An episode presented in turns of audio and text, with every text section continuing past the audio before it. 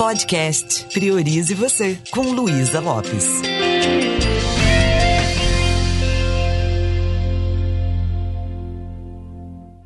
Olá, que bom que você está aqui comigo.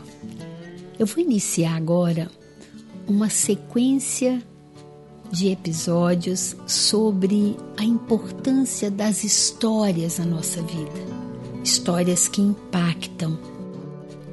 Hoje está muito comum os palestrantes aprenderem a contar história, vendedores aprenderem também é, contagiar o coração do cliente conectar com o cliente através de história, professores, e você vai ver que isso é um grande diferencial na comunicação, porque as histórias elas impactam a nossa vida.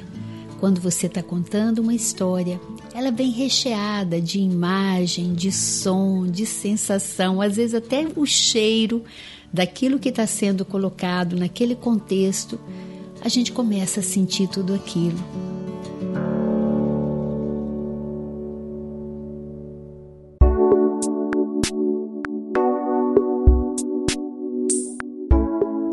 Não sei se já aconteceu com você, de você falar assim: nossa, essa história tem um cheiro de infância, tem um sabor de não sei o que, da adolescência. Então, para começar, vamos entender como é que o nosso cérebro funciona. O nosso cérebro, ele percebe a realidade através dos nossos sentidos e a partir da nossa percepção, nós criamos uma interpretação da realidade. Essa interpretação é a história que nós contamos para nós. Que história você está contando para você mesmo nesse seu momento atual? É uma história que é um drama? É uma comédia? É um romance? É uma história de superação? Você se coloca como vítima, como protagonista? Então essa história, ela passa um filme na sala da nossa mente, sabe? E olha, eu posso ser o roteirista desse filme, o diretor desse filme. Vamos começar com as histórias que fizeram de você quem você é hoje. Tem um módulo no curso de formação em PNL que nós chamamos de metáforas. É o último módulo. A gente, inclusive, está nesse módulo hoje à noite, no nosso curso online ao vivo nós estamos construindo metáforas. E como que é isso? É uma oportunidade que cada aluno tem de tirar da sua mochila de vida algo que marcou. E isso que marcou, não importa se me fez sofrer ou não, o que importa é que isso me ensinou muito sobre mim mesmo. O que aconteceu deixou uma marca. E eu posso olhar para aquilo que aconteceu e ressignificar aquilo. Ao invés de achar que ainda sou vítima daquela situação do passado, eu posso escolher tirar o aprendizado daquilo. Isso é o poder da história que eu posso contar e recontar. Eu posso ressignificar uma história. Então, olhe para a sua vida hoje. Quais foram as histórias que marcaram a sua vida? Vai lá na sua infância. Quando eu vou na minha, nossa, ela é rica de histórias.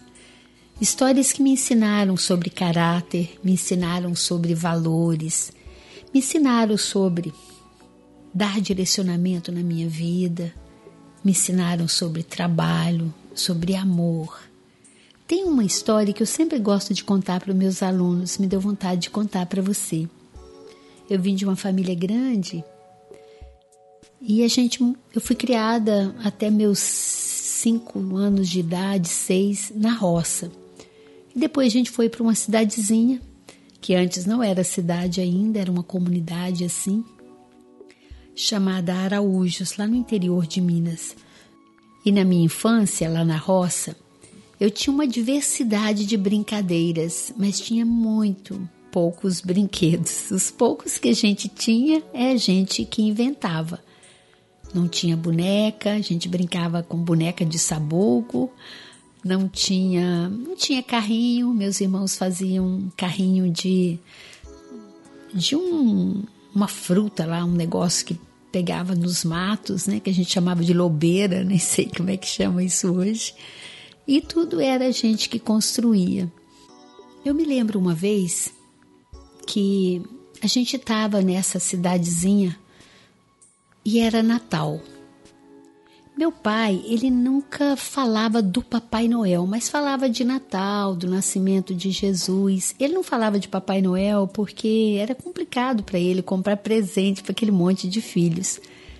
Mas eu me lembro que eu era bem pequenininha e eu saí naquela cidadezinha e vi muitas crianças com óculos coloridos, com bonequinhas, menininhas, bem arrumadas e eu vi um clima diferente no ar. Aí eu cheguei numa, numa venda. No interior tem um, um, um tipo de armazém que vende de tudo, de fumo de rolo até eletrodoméstico. E quando eu cheguei nessa, nessa venda, eu vi uma bonequinha, uma boneca linda, assim, bem na vitrine, embaixo, assim, de forma que eu olhei para ela, ela olhou para mim e eu fiz um rapó com essa boneca. Ela era do meu tamanho, eu devia ter máximo cinco anos, assim. O dono da, da, daquela venda, daquela loja, pegou aquela boneca que estava embrulhada num papel brilhante, transparente, me entregou e falou assim: leva o seu papai vai comprar para você. Eu me lembro que eu fui chegando em casa com aquela boneca, tropeçando na boneca, boneca maior do que eu. E quando eu cheguei, era uma casa simples que a gente morava. Eu cheguei assim na porta da cozinha e vi papai sentado assim num banquinho perto do fogão. E quando eu olhei para o papai, meus olhos deviam brilhar muito, que eu falei: "Papai, papai, você compra para mim?" E papai, com toda a sabedoria do mundo, falou: "Vem cá, filha." E meu pai me colocou no seu colo e colocou a boneca numa perna e eu na outra. E papai olhou para mim e falou: "Filha, você merece essa boneca." Filha, e ela é muito bonita. Filha, ela é do seu tamanho. Ela se parece com você. Olha o cabelo dela. O que, que meu pai estava fazendo? Você que já ouviu os outros podcasts, meu pai estava fazendo rapó comigo. Ele estava acompanhando, ele estava me dando razão. E de repente, o meu pai ficou engasgado na voz e quando eu olhei, ele estava chorando. E nesse momento, eu perguntei: O que foi, papai?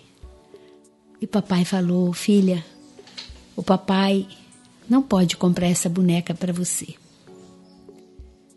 Mas se você quiser, o papai te coloca aqui, ó, no ombro.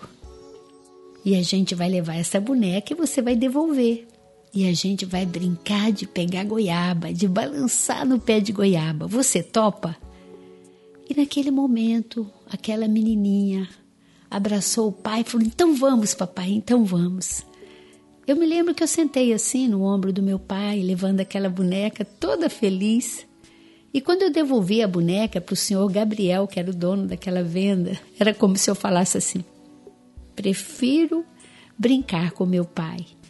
Eu devolvi, meu pai agradeceu e a gente brincou um bom tempo nos pés de goiaba onde eu dependurava, ele brincava comigo. Hum, e agora a pergunta é: que nome eu daria para essa história? Essa história me marcou tão profundamente, eu chamo essa história de amor. O que, que essa história me ensinou? Essa história me ensinou a compreender a dor, a dor do meu pai, ela me ensinou muito cedo a querer ajudar meu pai.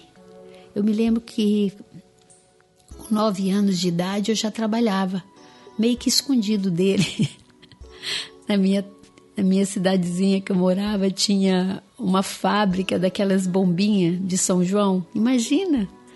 Eu ficava enrolando aquelas bombinhas. Eu ganhava algum dinheirinho, entregava para o meu pai feliz da vida. Falava, papai, ó, eu consegui isso. E ele ficou sabendo que eu trabalhei lá um tempo. Às vezes eu comprava alguma coisa para ele, uma meia, alguma coisa. Então eu aprendi a ter responsabilidade, eu aprendi que tá tudo bem. Tá tudo bem eu não ter as coisas. Eu posso adquiri-las.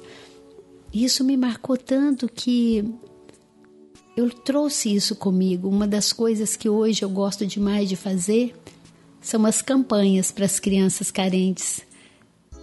Eu me lembro que recentemente eu fiz uma campanha para um, uma associação de crianças carentes e aí eu consegui muitas bonecas e muitos, muitas bolas e eu percebi que uma das bonecas eu me apeguei nela e não queria doar, imagina.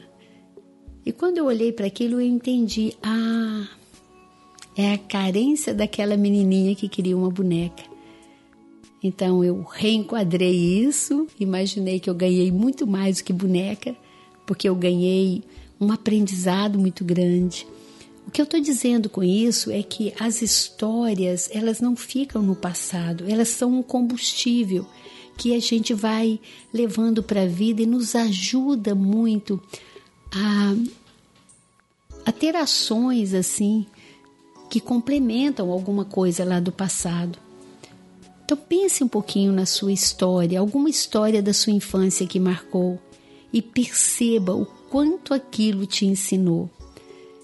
Então, nesses quase três décadas desenvolvendo pessoas, eu tenho oportunidade de ouvir muitas histórias e tenho oportunidade também de oferecer essa lente. Olha para essa história que ao invés de falar, ah, eu não tive isso, não tive aquilo, perceba que aquela carência que você teve te ensinou muito.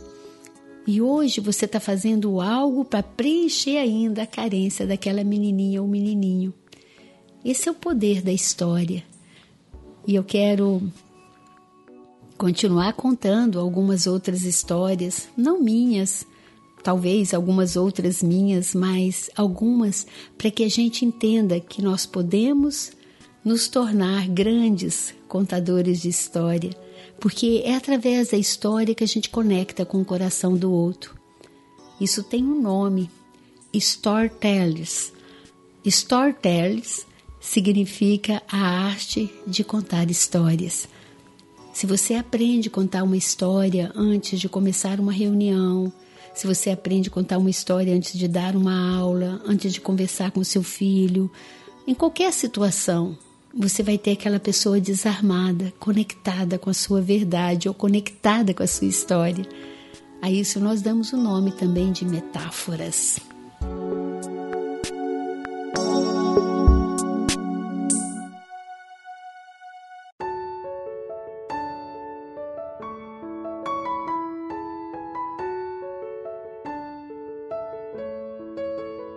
Me deixa saber como isso está sendo para você, se está fazendo sentido. E saiba que a minha intenção aqui é contribuir e ajudar você a viver uma vida que realmente vale. Um beijo bem carinhoso e priorize você.